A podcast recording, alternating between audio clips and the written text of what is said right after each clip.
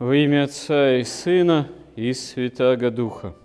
Человеку, как таковому, свойственно стремиться к некому земному благополучию, к благу, как он его понимает, к безопасности, комфорту.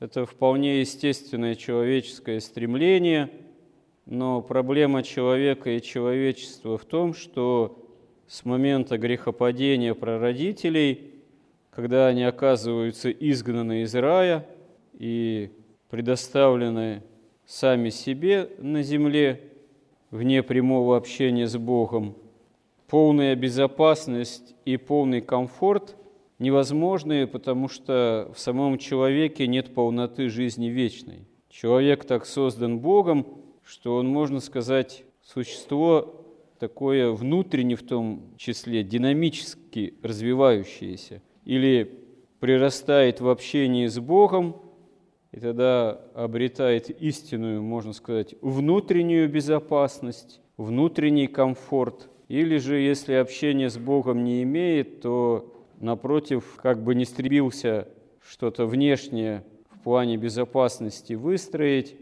это все равно оказывается без Бога неосуществимым – и даже разрушительным для человека. Человек может и усугублять ситуацию, которая связана с внешним миром, с внешними опасностями, делать ее даже для себя худшей. Первый пример в истории человечества – это Каин, который не просто убивает брата Авеля из некой духовной зависти по причине разных случаев результатов образа принесения жертв Богу, но делает это таким вызывающим образом, несмотря на то, что Господь его предупреждает и следом лжет Богу прямо, говоря, я не сторож брату моему, я не знаю, что с ним, где он. И оказывается проклят на этой земле, и по толкованию святых отцов суть этого проклятия в невозможности прийти в общение с Богом. Отвержение самой этой возможности со стороны Каина же. Фактически это невозможность покаяния, потому что выбор не просто беззакония происходит в Каине, а выбор прямой лжи в отношениях к Богу и, можно сказать, усыновление дьяволу, как святые отцы указывают. И не случайно Потом мы видим указание в книге «Бытия», что Каин начинает строить города. Потому что город – это такое ограждение от внешнего мира, от природы всей, из-за невозможности жить в этом мире, потому что проклята земля, оказывается, для Каина. Уже второй раз после того, что она оказалась проклята еще вследствие грехопадения Адама и Евы.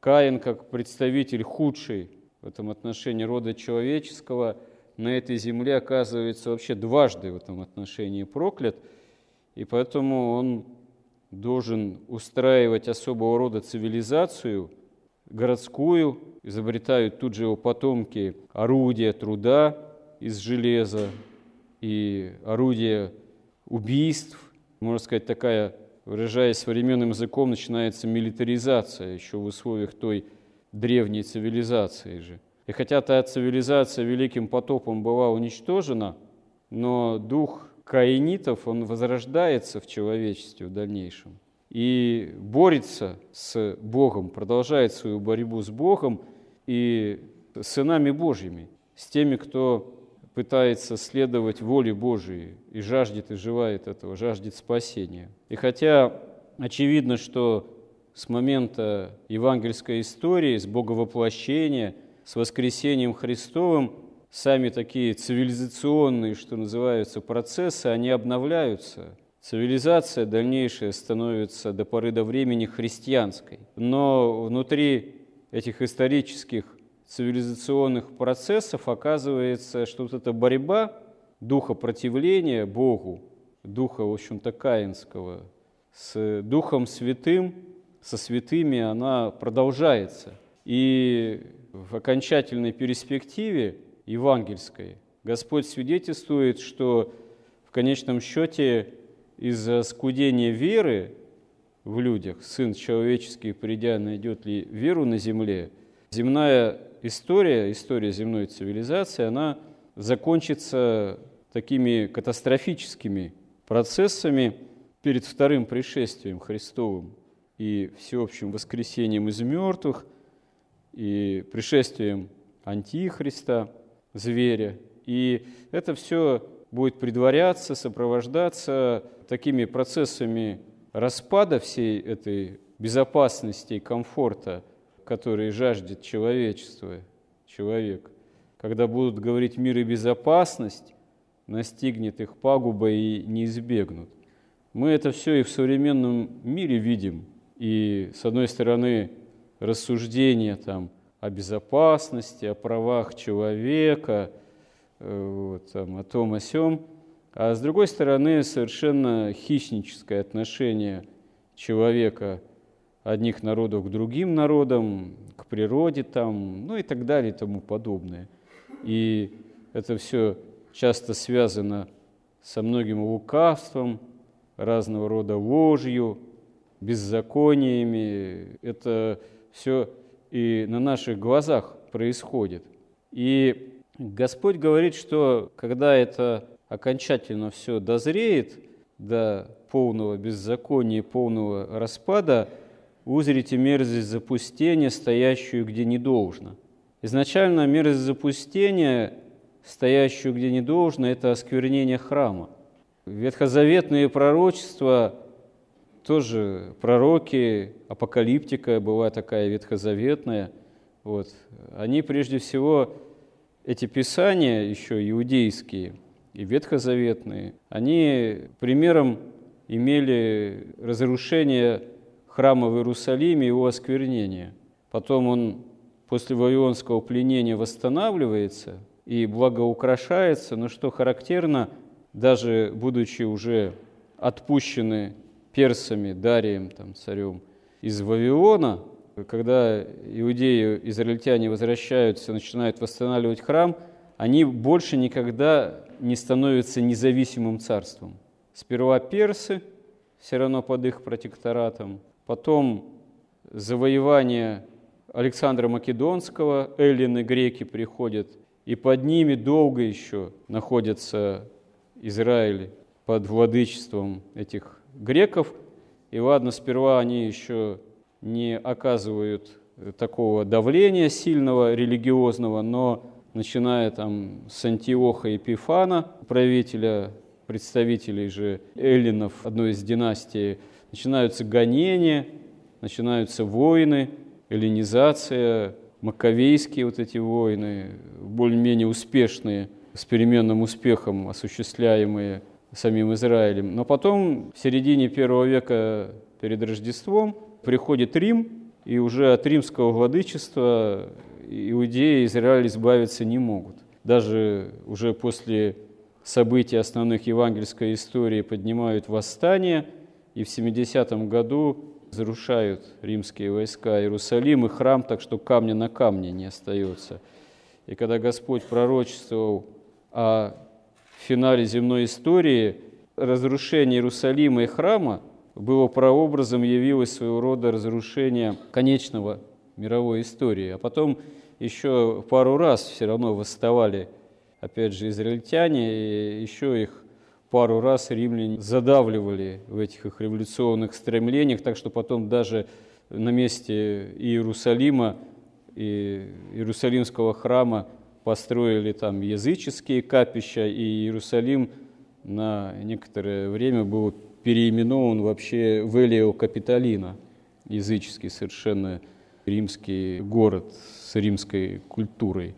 Вот. Только потом уже, начиная с эпохи Константина Великого, начинается возрождение Иерусалима как э, не языческой святыни, сборища идолов, а уже прежде всего христианской святыни.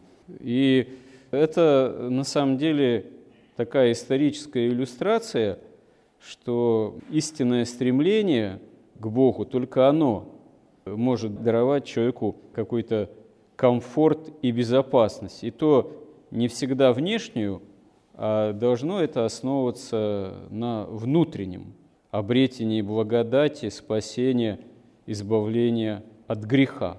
Потому что Господь, Он, когда и говорит о том, что когда узрите мерзость запустения, стоящего где не должно, Он говорит, что не надо оборачиваться назад, заходить, там что-то брать в доме, да, надо бежать из Иерусалима. И горе беременным, и питающим в те дни, потому что будет такая скорбь, какой не было от начала мира. Но ради избранных сам Бог эту скорбь сократит эти дни.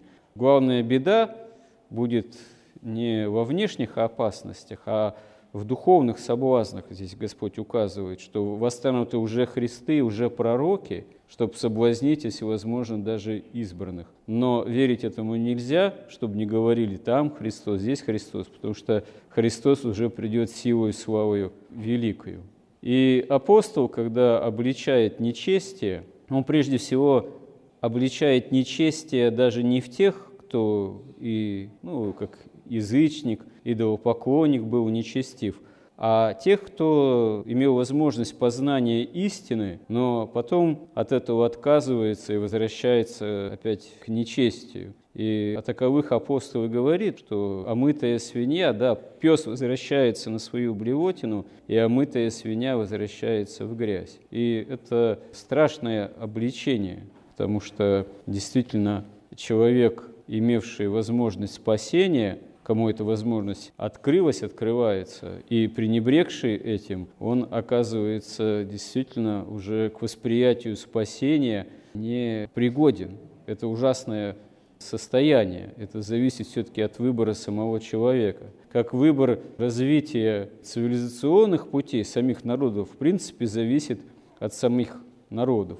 Но угасание веры в том или ином народе или цивилизации, там западноевропейская культура, Западная Европа, это же сколько столетий была христианская цивилизация. И вот она угасла уже. Вот. То, что происходит там в Европе, не только в Европе, но вот в бывшей именно христианской цивилизации, это как раз э, подобно тому, что омытая свинья возвращается в эту языческую грязь, в полное фактически непотребство, которое прикрывается беззакониями, а беззакония эти преподносятся как некая норма вещей. То есть и это все оборачивается как раз э, тем, что жажда-то некой безопасности, комфорта, она оборачивается наоборот новыми сокрушительными опасностями, новыми беззакониями и утратой всякой такой именно безопасности и комфорта, потому что утрачено самое главное.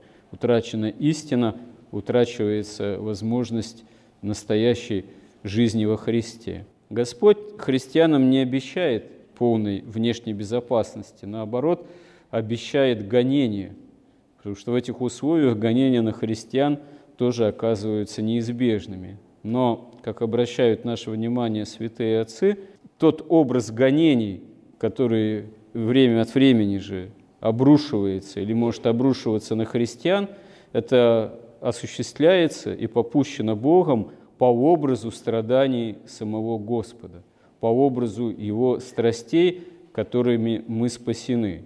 То есть ученики на кого обрушиваются гонения, ученики Христа, если от Христа не отрекаются, уподобляются самому Христу.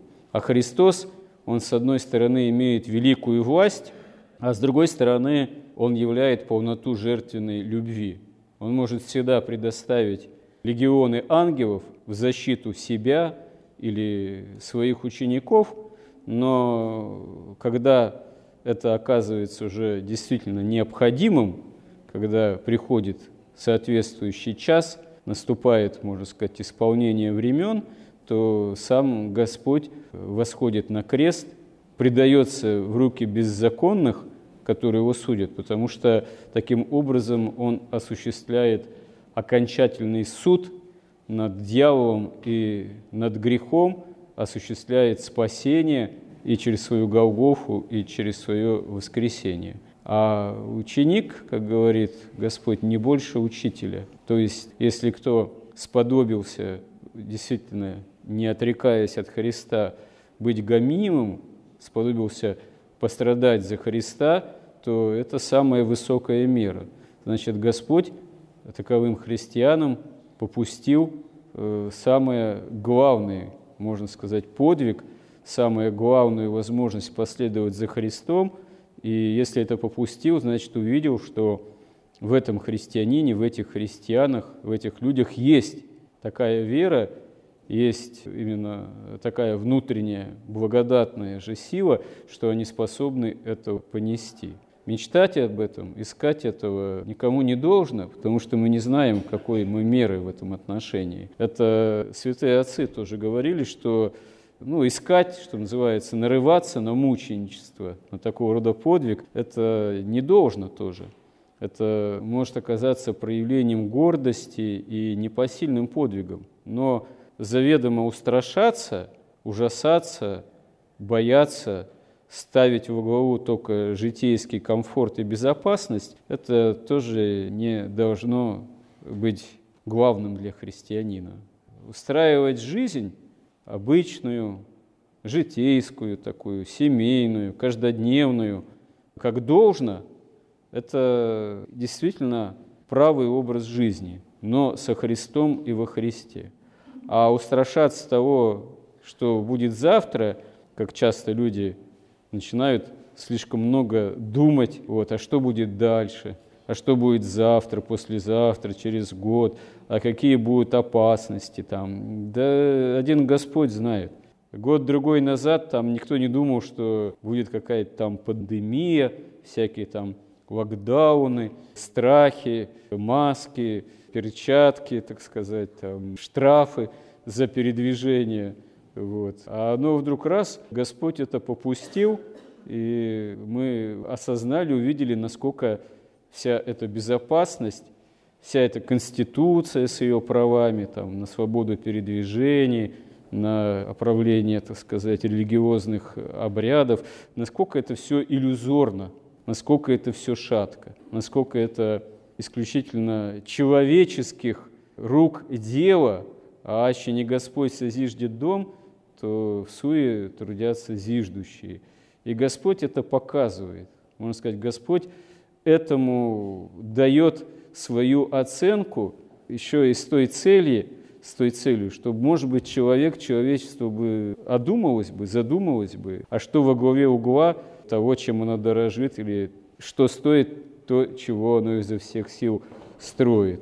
Это может оказаться пред Богом ничего не стоящим до того, пока Господь не придет на эту землю второй раз силу и славу и великою, чтобы уже были новая земля и новое небо, и не было ни греха, ни страданий, ни слез, но человеку, каждому, надо сподобиться туда войти, потому что еще предстоит страшный суд, на котором откроются все помышления э, сердец человеческих, и ничего сокрыть нельзя будет от Бога. А что явилось нашим сокровищем, что явится нашим сокровищем, то и будет руководить нами по отношению к Богу, к вечности.